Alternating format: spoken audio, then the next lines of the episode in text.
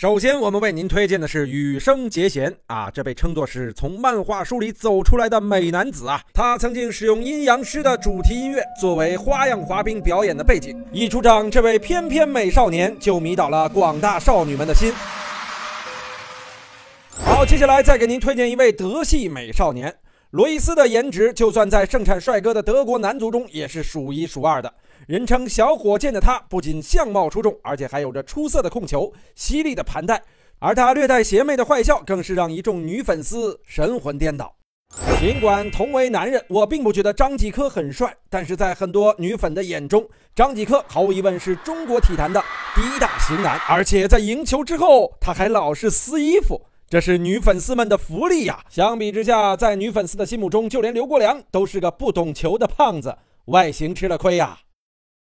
在我的印象中，“小鲜肉”这个词儿就是源于2014年仁川亚运会中的宁泽涛。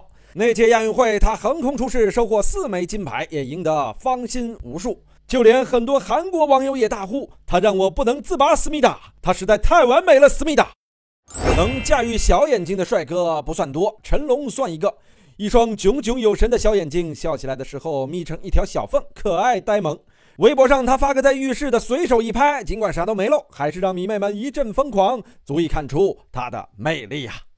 说起明明可以靠脸吃饭，却偏偏要靠实力的女人，美国女足的标志性人物阿莱克斯·摩根，那绝对是首当其冲的。无论从东西方审美标准来说，摩根都算得上是个长相出众的大美女。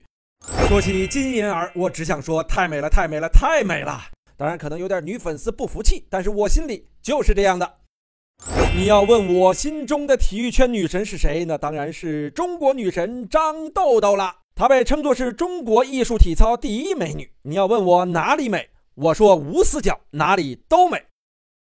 惠若琪，中国女排前队长，里约奥运会金牌主力队员。超过一米九的身高本身就已经足够亮眼，再配上俊俏的脸庞和完美的身材，简直就是仙女下凡啊！很高。提起潘晓婷，九球天后的名号可以说是无人不知，无人不晓。又有成绩，又有形象，又端庄又有气质的美女太少见了。可以想象，这样的颜值如果进军娱乐圈的话，应该也是不落下风，独树一帜啊！到时候我们九球天后是不是也能啊文体两开花，弘扬台球文化？哎，怎么张口就来了？